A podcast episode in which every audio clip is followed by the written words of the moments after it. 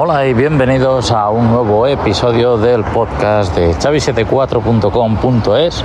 Hoy emitiendo en directo también eh, desde mi página web, ¿vale? Y ahí podéis escuchar el podcast live.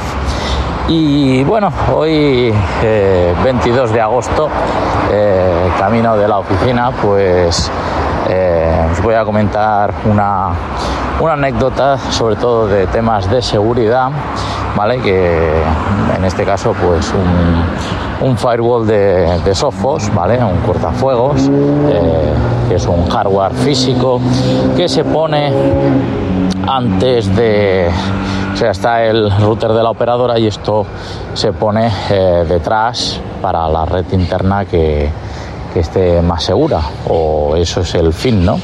Eh, seguro en internet no hay nada y bueno, también vi un vídeo eh, que me pasó mi amigo Manuel sobre eh, temas de seguridad, ¿no? De qué pasa en la red, ¿no? Es importante saber eh, qué es lo que está sucediendo en tu red para poderte proteger. Pero los hackers, pues bueno, no descansan, entonces hay que estar vigilando la red las 24 horas. Y y bueno, el caso, un, desesperado que se pasa el semáforo en rojo, pero bueno, por eso estaba pitando.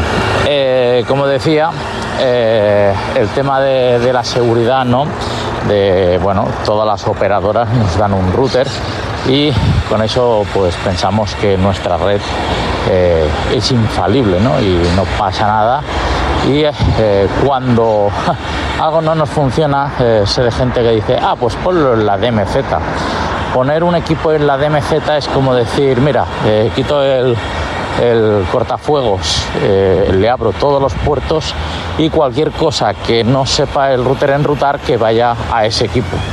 Entonces, puertos tan vulnerables ¿no? como el 22, SSH y todas estas cosas que puedes llegar a tener el control de una máquina, pues claro, esto es, es, un peligro hacer esto. Y normalmente eh, estás más seguro cuando tú no tienes que abrir ningún puerto, ya que tú desde tu casa te conectas hacia el exterior y esa conectividad funciona. Y ya son los servidores quien, eh, pues yo qué sé, eh, se te desconectará al correo electrónico, pues ya son los servidores que tienen sus eh, cortafuegos y sistemas para detectar si, te dejan pasar o no. ¿Vale? pues bueno, el caso es que este Sophos que digo es un cortafuegos físico, ¿vale? Pues bueno, eh, se quedó cao, ¿vale? Eh, había en la instalación una batería de un SAI, ¿vale? Que estaba un poco cascada. Cuando digo un poco cascada es que se iba la luz y directamente se caía todo. ¿Vale? Entonces, ¿qué pasa? De una de estas eh, subidas y bajadas de tensión, que el SAI lo que hace es controlar esto y eh, por lo menos que se apague eh, pues de forma ordenada, ¿vale? Y entonces el, el en este caso pues, fue uno de los afectados junto a, a un switch eh, de Cisco, ¿vale? El switch mm, aún no sé lo que le ha pasado, pero cualquier cosa que conectaba en cualquier puerto pues no me daba link, o sea, el link de estado de, de las luces, pues si eh, hay red o no hay red, eso estaba apagado y sí que el ventilador del switch está funcionando, pero el resto eh, parece como que no hay nada, ¿no? Entonces, bueno, eh, tuve que ir con otro switch, reemplazarlo y dar servicio a la red. Esto después de estar todo el viernes eh, mañana y tarde, pues configurando un Sophos que, eh, bueno, era para otra sede, pero como todavía no había ido a la otra sede, pues eh, genial, porque así se puede configurar, ¿no? La mala suerte fue que no había backups, interesante tener siempre backups y aparte eh, este Sophos pues el tema de copias de seguridad lo hace bien. Eh, quiero decir tú puedes entrar en el Sophos y decirle mira me puedes hacer una copia directamente en el equipo o eh, si no la pones la envías por correo un FTP hay varios métodos. Y bueno, no ocupa mucho ese archivo. Y lo bueno es que este equipo, al tener soporte directo de software y estar en eh, licenciado, porque estos son, digamos que el hierro te lo regalan y tú pagas la licencia para que eh, ese firewall eh, pues detecta amenazas, pone equipos en cuarentena, bueno, hace un montón de historias que la verdad me quedé sorprendido, también del precio, que es bastante caro y es para empresas que se lo puedan permitir.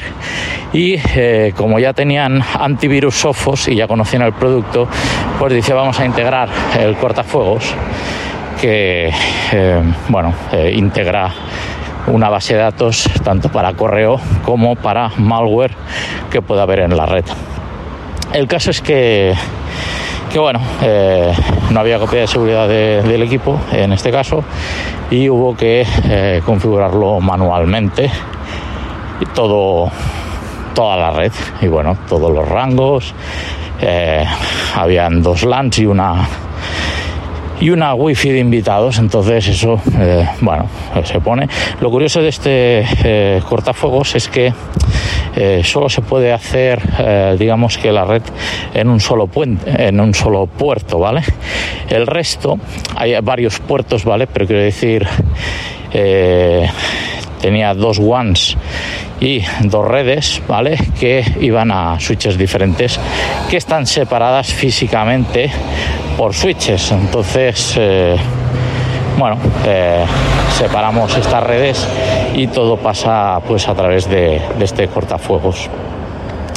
Como digo, eh, es bueno primero tener una copia de seguridad porque entonces en vez de estar una mañana y una tarde hubiese sido unas horas el volcado y el reemplazo físico de un Sophos por otro.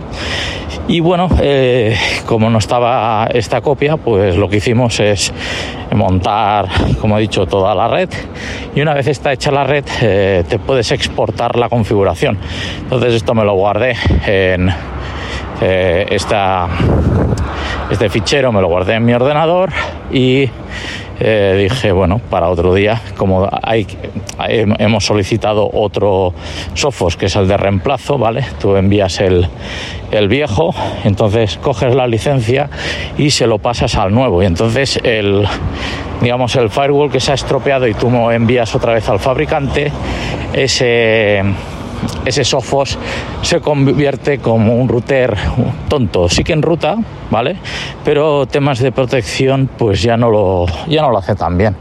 Eh, también quiero decir que no, no te pone equipos en cuarentena y eh, no detecta en qué eh, se está atacando la red, es algo curioso.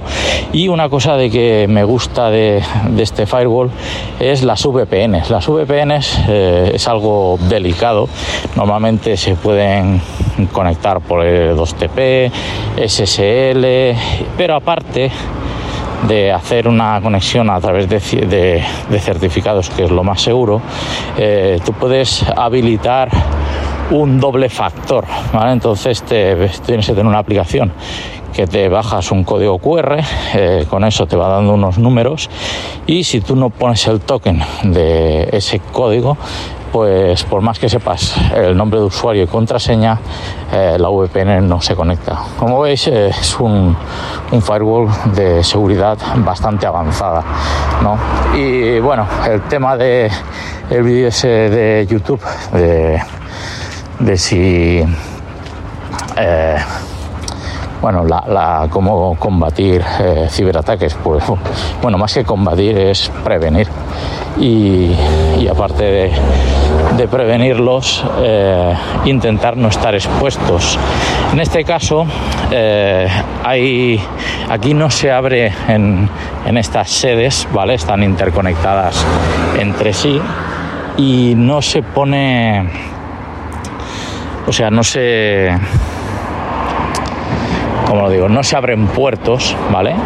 porque eh, cada Sophos está interconectado entre sí y hay redes que se ven entre ellas, ¿vale? Entonces, eh, para que me entendáis, es como un túnel war así salvando la, las distancias, pero eh, yo accedo a mis equipos de, de mi casa ¿vale? Cuando yo estoy conectado con mi router MikroTik a, a la red de casa sin, sin, tener que abrir puertos, ¿vale? Porque me sé las IPs de los equipos que quiero entrar en el NAS y no tengo que estar haciendo un DDNS o cosas raras, ¿vale? Para poder acceder o exponer públicamente ese servidor, ¿no? Porque a lo mejor servicios que yo utilizo, los utilizo para mi red interna y son de conexión externa, ¿vale?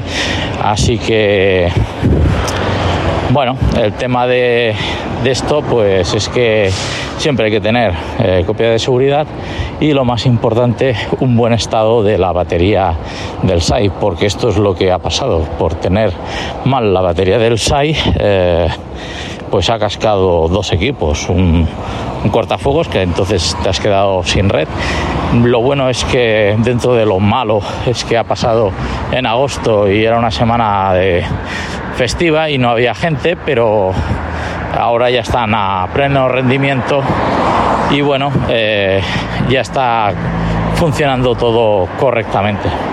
Así que bueno, nada más, no me enrollo más, pero siempre eh, intentar pues estos equipos, si están detrás de un SAI, comprobar que